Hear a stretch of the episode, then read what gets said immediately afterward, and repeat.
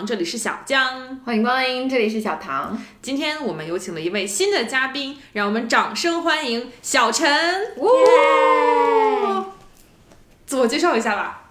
啊 这除了我是小陈，还能说什么？小陈，小陈，不知道，我只知道小张，小张不慌不忙。我只知道大头大头下一周。OK，OK，今天我们有请了一位新的嘉宾，我们要一起来讨论的主题呢，就是容貌和身材焦虑。为什么突然想要讨论这个话题呢？就是因为前几天我查了一下我们山东省的平均身高，发现山东省的女生平均身高竟然有一六九点四，就是我我一个一六八的身高，竟然还没有长到我们山东的平均身高，所以我非常的崩溃，这个统计样本有超过十个女性吗？就是整体全部。真的吗？你妈妈有被问过身高多少吗？我觉得应该是从医院拿的，直接拿的资料吧。哦，嗯，然后但是男性的山东省的平均身高其实也只有一七六而已，四个大字评价，男的不行。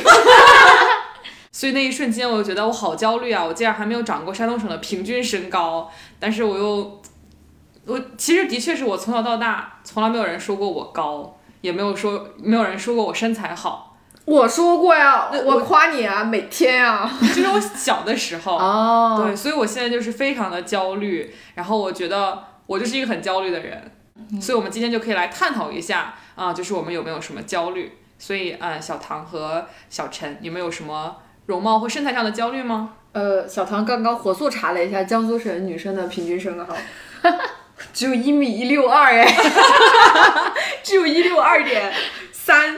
天哪，怪不得我从小这么自信，我可是足足长到了快一米七。就是我小时候有一次，就是高中的时候不得体检嘛，好像，然后我量了身高，那个就是它那种电子秤，不是会可以压一下你的头顶，看你多高吗？然后我量出来好像是一六八点五还是多少，然后那个老师看了一眼数字说不准，你上去再称一下，然后就非要非要让我再上去量一下，然后。就还是量出来没有一米七啊，但他说不行，你这肯定有一米七，我就 就硬要给我写一米七。我就跟你恰恰相反，就是我从小排队，呃，站队，我都是一直站在我们的班的队伍的中间。我永远站在最后，我们那我还站在前端呢。真的我 exactly 就是平均的身高，然后我我们之前前几年山东省女生的平均身高其实就是一六八，就我就是平均身高，但不知道为什么这几年他们是吃了激素还是怎么着，就是一下子长长得这么高了。但我从小就觉得长得高没有什么好处啊，找男朋友也很难找啊。我说我想找一米八的，就所有人都说你要求太高了啊。我也顺便查了一下，江苏男生平均身高一七四。确实啊，我要求一米八是严苛了一点，是吧？就是，总共也没多少对。啊，我要是只有一六二，那一七四男生我也可以啊，一七零我都可以啊。唉，可惜了，可惜了。所以我我从小真的觉得长得高没有那么的重要吧？可能你是为什么觉得非要自己长得高啊？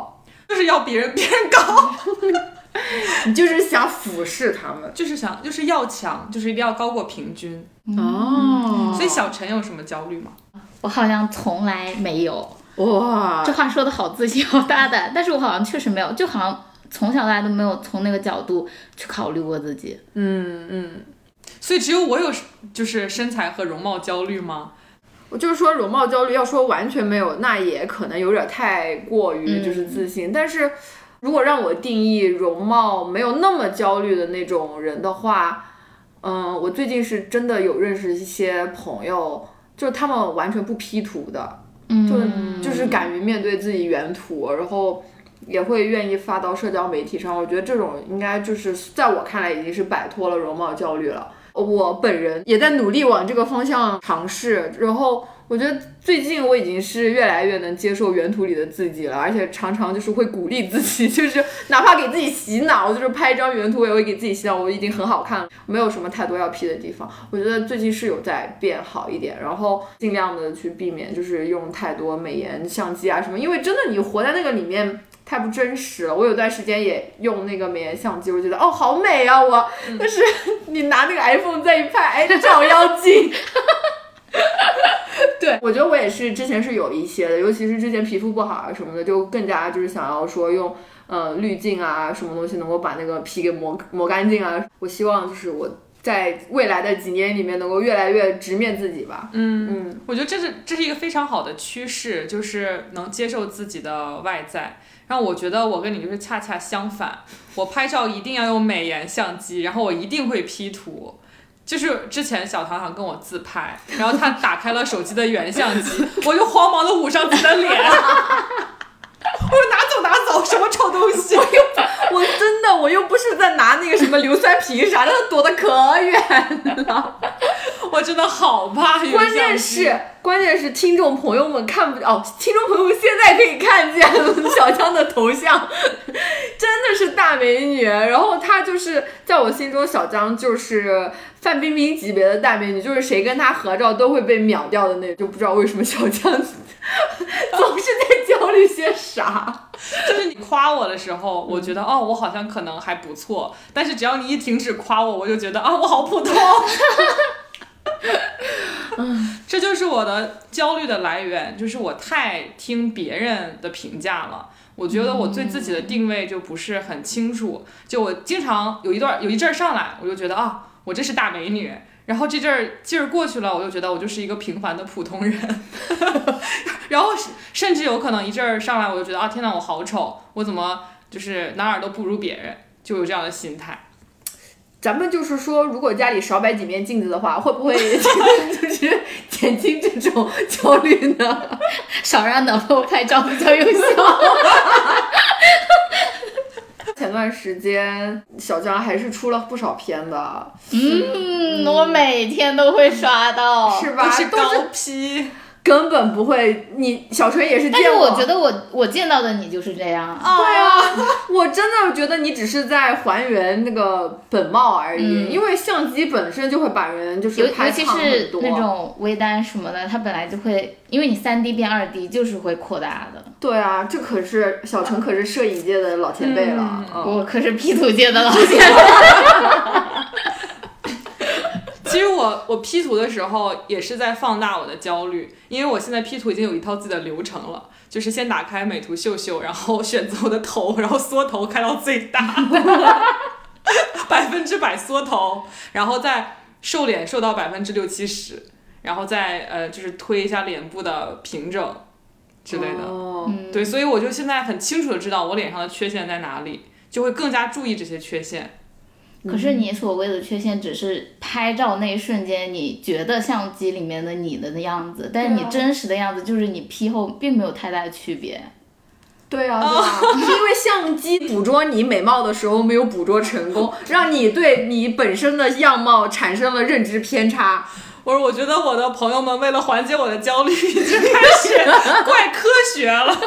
不是这是事实，这是真的事是事实啊！！我之前看过一个科普的帖，就是那个人他他脸上刚好就是脸部快边缘这个地方有一颗痣，然后他拿手机前置，然后微单还有另外什么相机拍的时候，他那个痣的位置就明显的就是他的脸变宽，被拉长了好多倍，然后他那个痣显得好像离他的脸的边缘就是变变变远了，也就是说把他脸拍拍胖了嘛，嗯，就是很真实的。就是相机是真的把你拍胖，一下子在一个阳光好的地方拍，你就发现你脸上什么瑕疵都没有，真的。他本身也没用。对，最重要的是，就这个人本身就没有瑕疵，也不知道上哪儿发现。我觉得我们俩跟他一对比，就是过分自信。我俩简直是有点，他竟然还有容貌焦虑，而我们俩 自大。对我俩真的是 ego，就自大，就对自己没有正确的认知。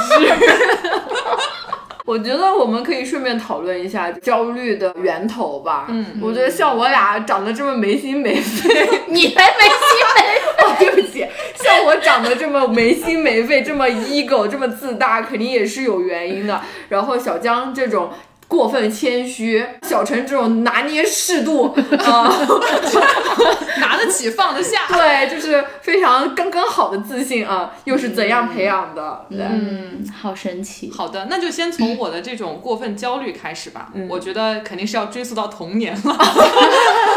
所有的问题都是原生家庭的问题。对，就是我爸我妈，呃，都属于在人群中长得比较好看的啊那种。对，特别是我爸，当时也是非常远近闻名的大帅哥。哦，风华绝代。对，然后他有一有一次之前有一次运动，然后摔骨折了，嗯住院，然后几个小护士为了照顾他都打起来了。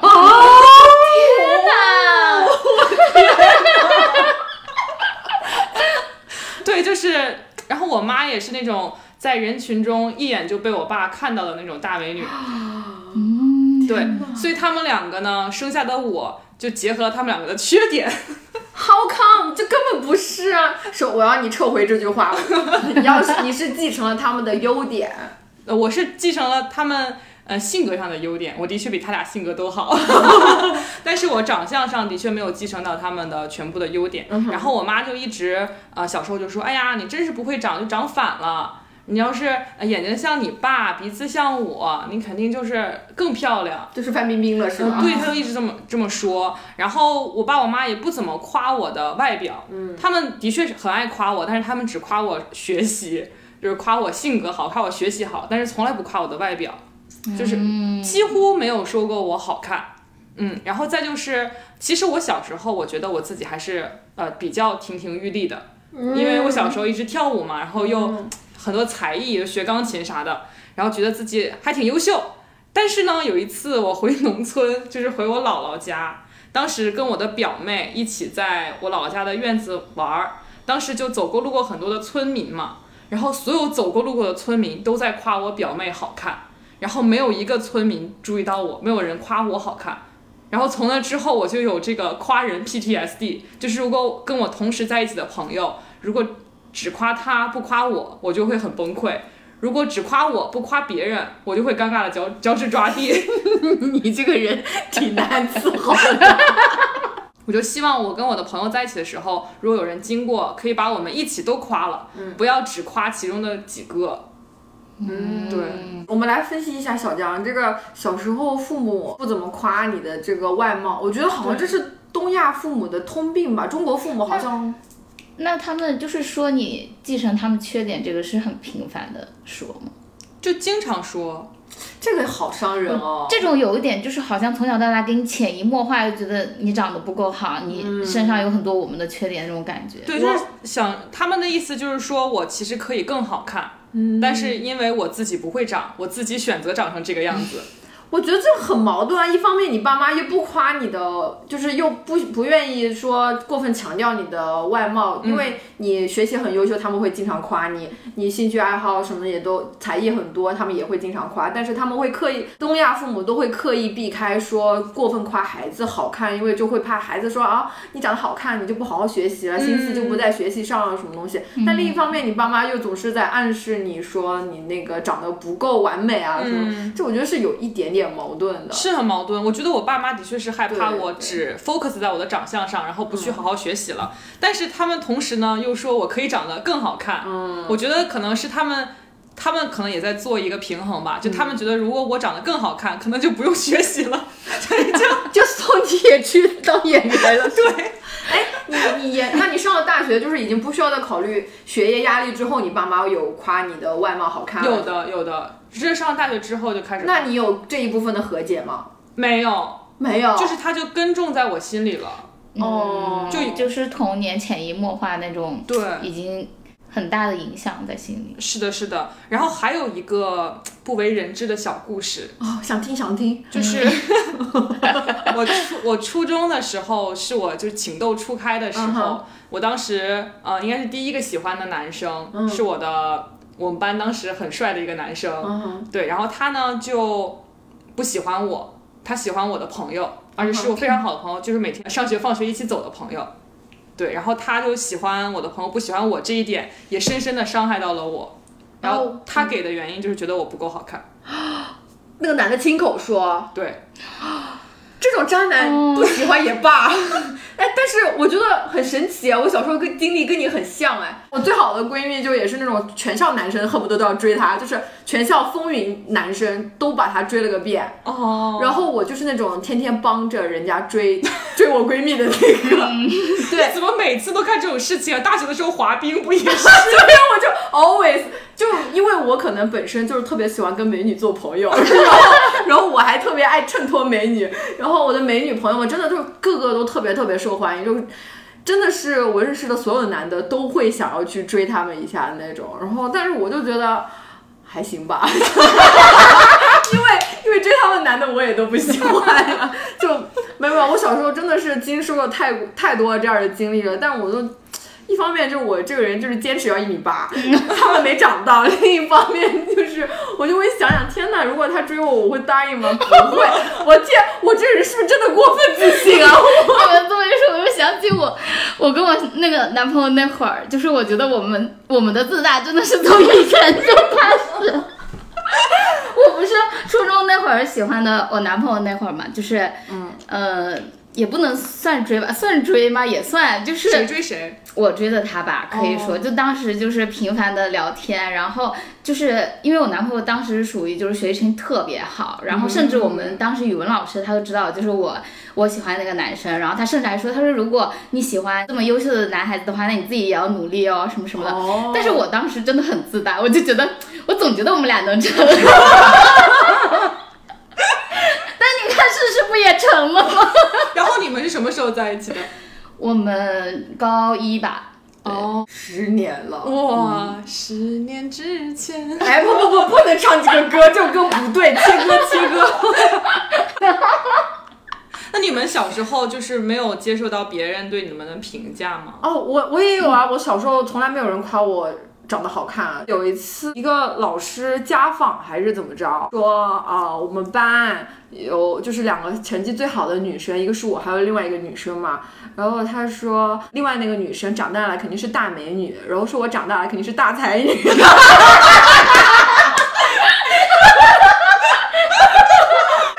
命啊！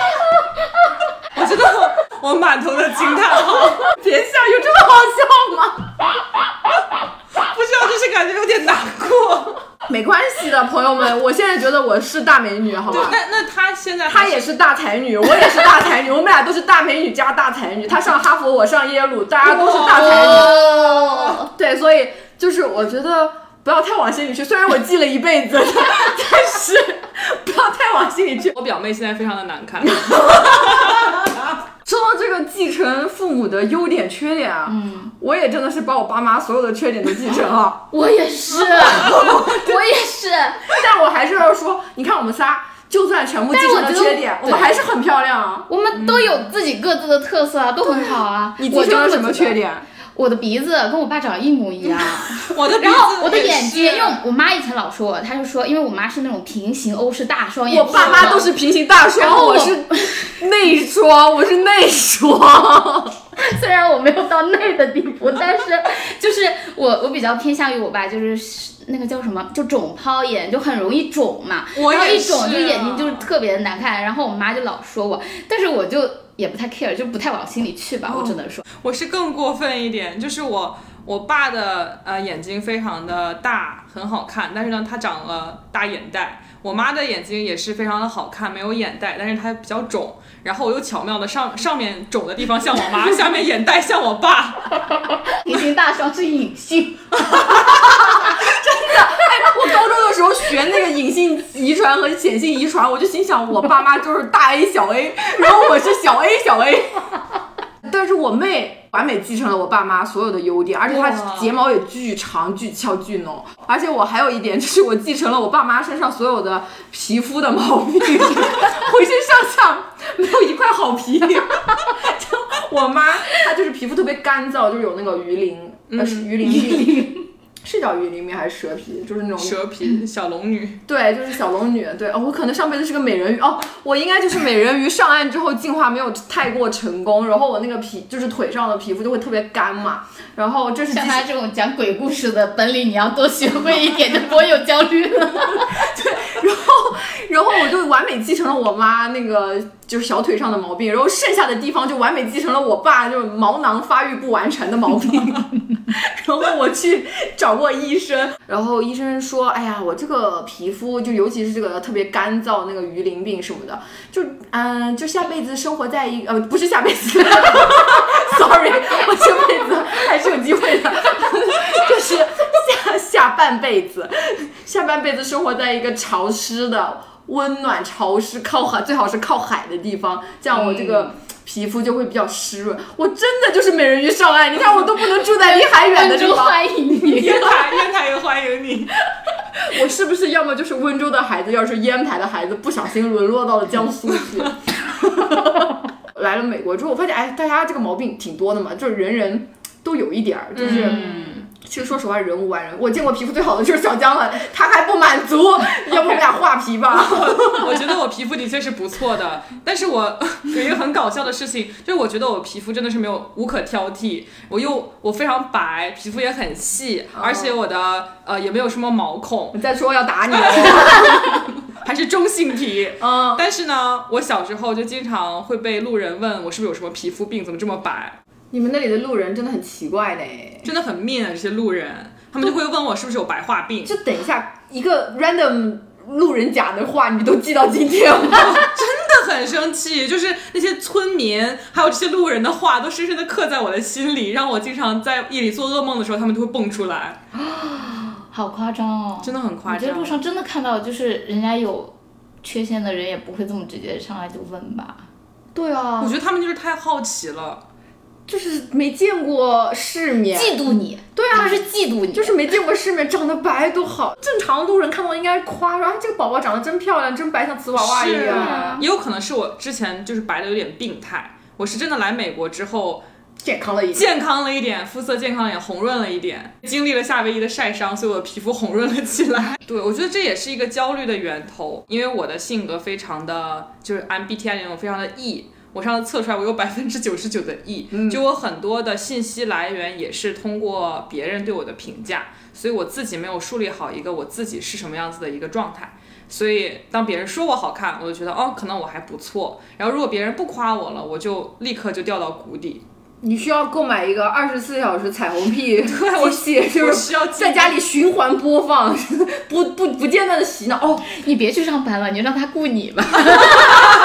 这可以啊。哎，或者你晚上睡觉的时候，呃，就是睡眠的时候，不是特别适适合什么 I'm 呃 strong，、对对对对，没错，就是《老友记》里面 Chandler 有段时间想戒烟，然后他就买了盘磁的戒烟磁带，那个磁带每天在他睡觉的时候就说，You are strong, confident woman. You don't need cigarette。然后他就开始行为就开始变得越来越。女性化，然后开始还什么涂涂唇润唇膏啊，每次洗完手就要抹那个洗手液啊，然后抹 抹护手霜啊，对，然后什么洗完澡出来的时候，就是围着那个浴浴袍，然后头上还包着那个干发巾，什么什么之类的，就蛮蛮搞笑的那一期。就哎，你要不也买个？你要不你给我录一段，我给你录一个，每天就是。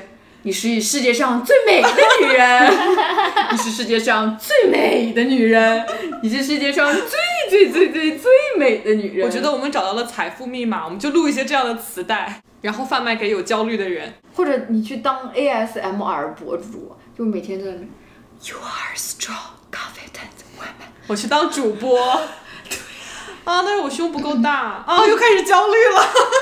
不是你当你要当哪种主播啊？就是 那能播的那种，还是能播的那种啊？就是经常被禁播的那种。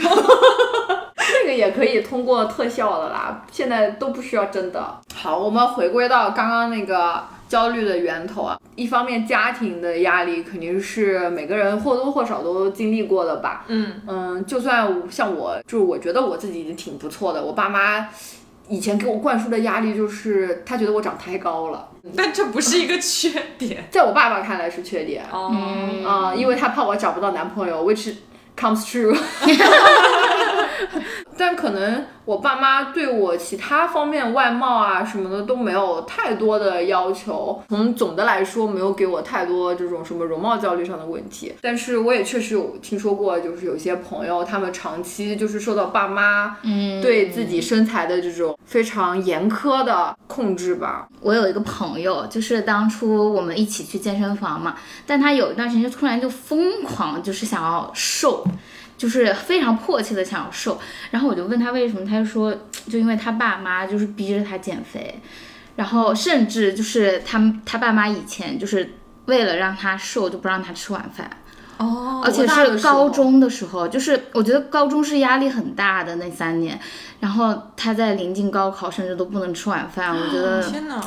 就是还蛮离谱的。可能因为我觉得，因为我觉得我爸妈从小到大都巴不得我多吃一点，我爸从来就是说吃上面不可以虐待自己，甚至我爸这个人离谱到我当时就是高考前为了。就是多学一点嘛，然后熬夜写题，然后我爸就说啊，那要不不要高考了吧？他 说还是要好好睡觉的，就甚至说，哎，他说你别写了，他说如果是作业没写完，我帮你跟老师打电话。我觉得我就是可能从来没有过这种压力，是，而且嗯其实高中的时候是青春期，那个时候因为激素分泌，女生其实会呃体重稍微长一些，是很正常的。上了大学之后就会好一些的，但是高中的时候如果营养跟不上，对身体影响很，大的。而且我觉得反而就是压力肥，就你这边学习你已经压力很大了，你这边还要想减肥的事情，怎么可能就整个人就激素都要紊乱了？嗯，而且是，而且当时，嗯，高考前的冲刺阶段，几乎都是一天学习超过十二个小时吧，我觉得。嗯。然后你如果没有足够的这种热量啊、呃糖分的这个提供的话，就根本就学不进去，我觉得很很困难的。不吃碳水会变笨。对，嗯，我连现在上班我都得吃点甜的，就是补充一点糖分，嗯我才能继续 工作下去。不吃碳水的，滚出！嗯，对 我高中，哎，这么一想，我高中的时候也真的是我人生中最胖的阶段，哎。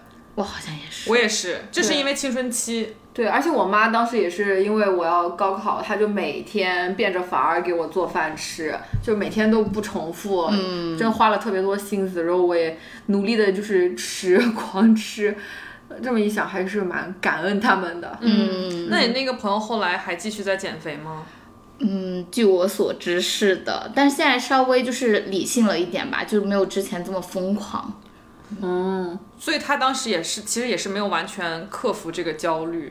对的，而且当时哦，我觉得还有一点就真的就是来自于像你之前说的，就被喜欢的男生拒绝这种也是有关系的，就各方面压力下就会觉得自己不如其他人吧。哦，说到这个男朋友来自伴侣或者是喜欢的对象的这种否定，确实特别特别的打击人。嗯，我觉得可能有的时候甚至比父母还要更打击人，因为父母没有办法拒绝或者摆脱，但是伴侣的感情可能是你付出努力追寻过的。然后当你受到这方面的一些质疑或者是打击的时候，可能就更加强烈这份感情。我之前有个很好很好的朋友，就是我当我真的好心痛，我每次想起他我都特别心痛，因为他是我之前认识就是最聪明上进。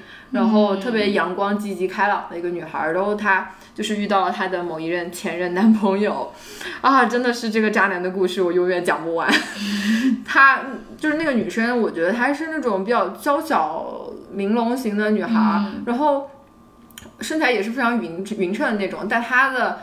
当时那位男朋友呢，就是说啊，我之前交往过的女生都是那种网红级别的大美女，都是可能什么身高一米七，但是体重只有九十斤的那种，身材巨好的女生，然后就每天就说啊，你好矮，你好胖，嗯，什么什么东西，然后就那个朋友他就是很受打击，然后就一直想要就是。呃，努力变瘦、变美，甚至还动过要去整容的想法。然后还有想去抽脂，对，甚至想要去抽脂。他就是那种当时疯狂到早上四五点就睡不着，就要起来去健身房健身。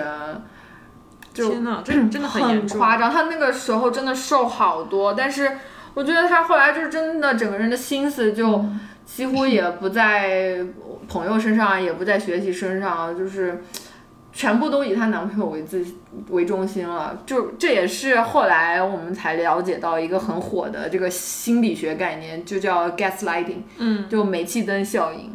我觉得其实有一点是因为父母呃是给我们长相和身材的人，所以他们可能嗯、不会太榨汁我们这个身材和长相。但是对于在爱情上，我们就是通过外表去求偶，就也有一部分这个原因。所以可能当你的另一半说你长相有什么缺点的时候，我们会更在意。嗯就像你那个朋友，其实他他已经很优秀了。但是他还是因为他另一半说他不够好而去付出这样就是变态的努力，这里也可以给大家就是稍微普及一下 gaslighting。我觉得其实很多很多情况下，这种 gaslighting 就是无意间就发生了，这是它最恐怖的一点。嗯 gaslighting 它具体的意思呢，就是别人呢通过不断的给你灌输错误的信息，直到让你怀疑自己，呃这样子呢，他就能操控你的行为，他就会改变你的认知。就比如说你以前觉得自己哎是一个身材很好、你很阳光、很漂亮的女孩，但他每天就说啊你的皮肤很差呀，你的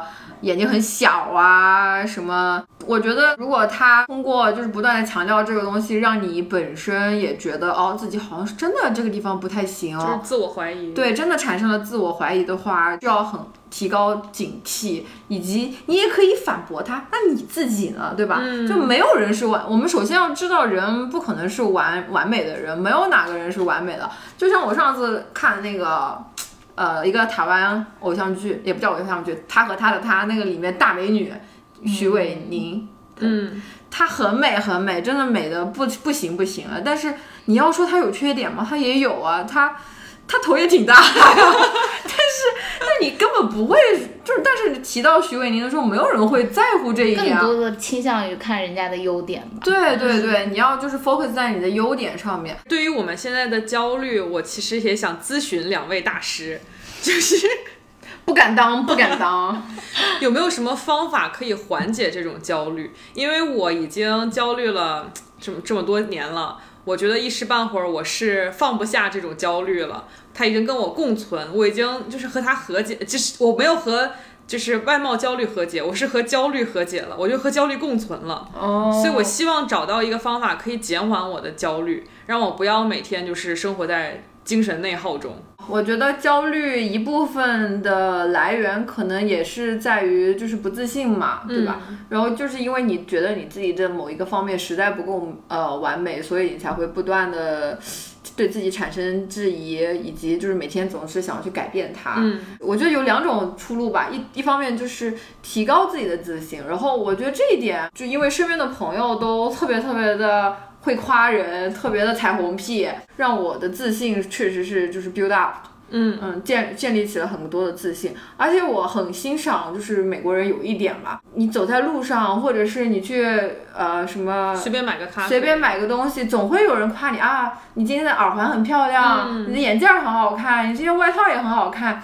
就是你收到这种路人随机的这些赞美的时候，都真的会开心一整天，然后也会觉得自己哦，是不是真的品味很不错，以及嗯呃自己确实很漂亮。然后我渐渐的也会。就是我会主动夸别人，就比如说我去收银的时候，如果我觉得这个小姐姐她的某一个打扮特别的酷啊什么，我也都会夸他。我觉得这是这是相互的善意吧。没错，一方面你可以从他身上获得很多快乐能量，一方面你又可以把这个能量也传递给别人，这是建立自信。然后另一方面的话就是，呃，我忘了。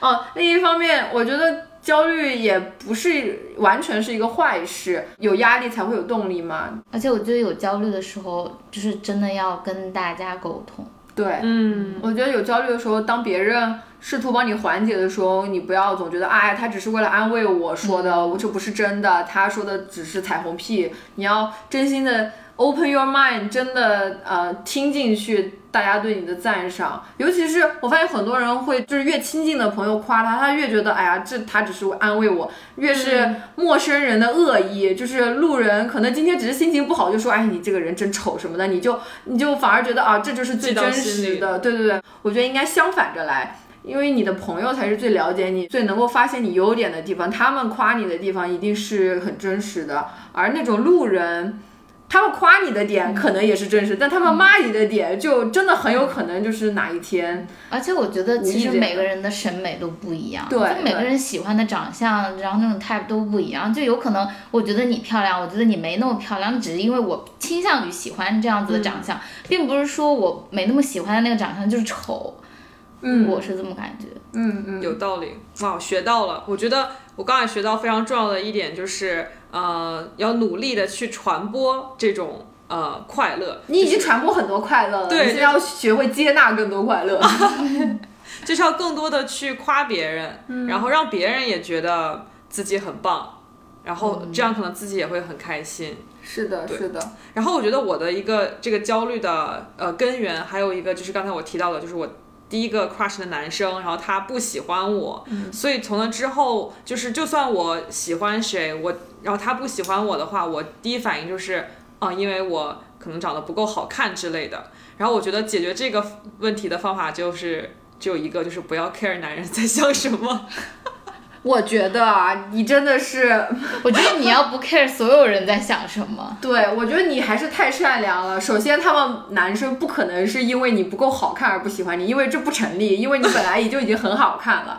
他们不喜欢你，第要么就是因为他们瞎了，要么就是他们不行，只有这两种可能，好吧？要么第三种就是有女朋友了。真的还是规避不行，就是他们这个不行代表很多方面的不行，就是伦理上的不行，以及就是生理上的不行。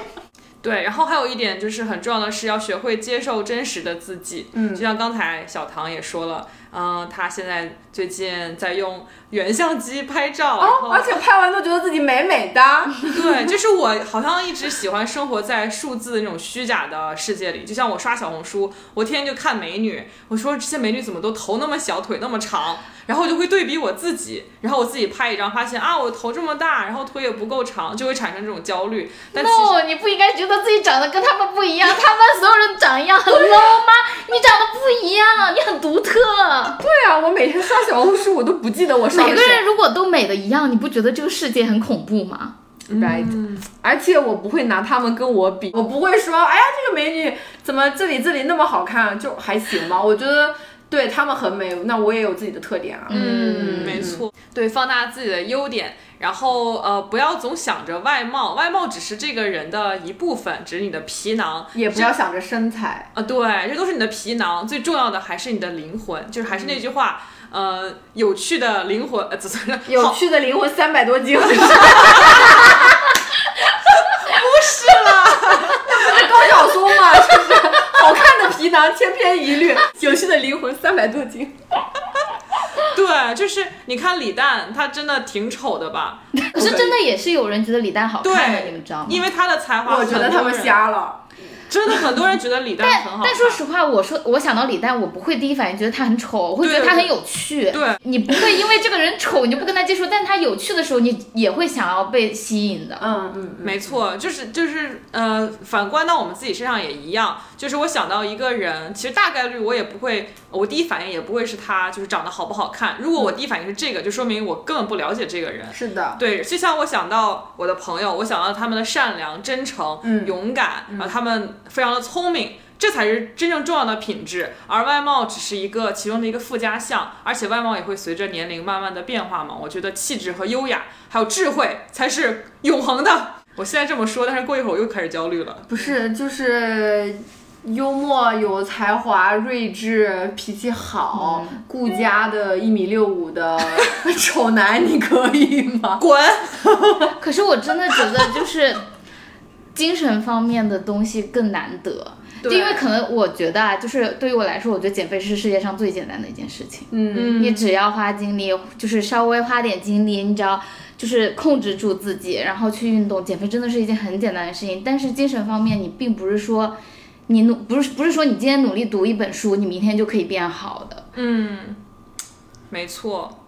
我觉得我当时上学的时候选择也是对的，我没有因为那个男生说我不够好看而完全 focus 在我的外貌上，我还是继续努力的读书。然后现在他就是高攀不起，哦，一想到那句很土的话，曾经的我你爱答不理，现在的我你高攀不起。他后来有联系过你吗？有，哎，我就说不可能有人不喜欢你啊！就很爽，但是我看不上他了。真的，我觉得还是要多多的接纳自己和自己的优点和缺点共存。嗯然后也没有没有人是一生下来就是完美的，我们可以更多的 focus 在精神的层面上，然后慢慢的就淡化我们的外在，然后 be a strong and confident woman。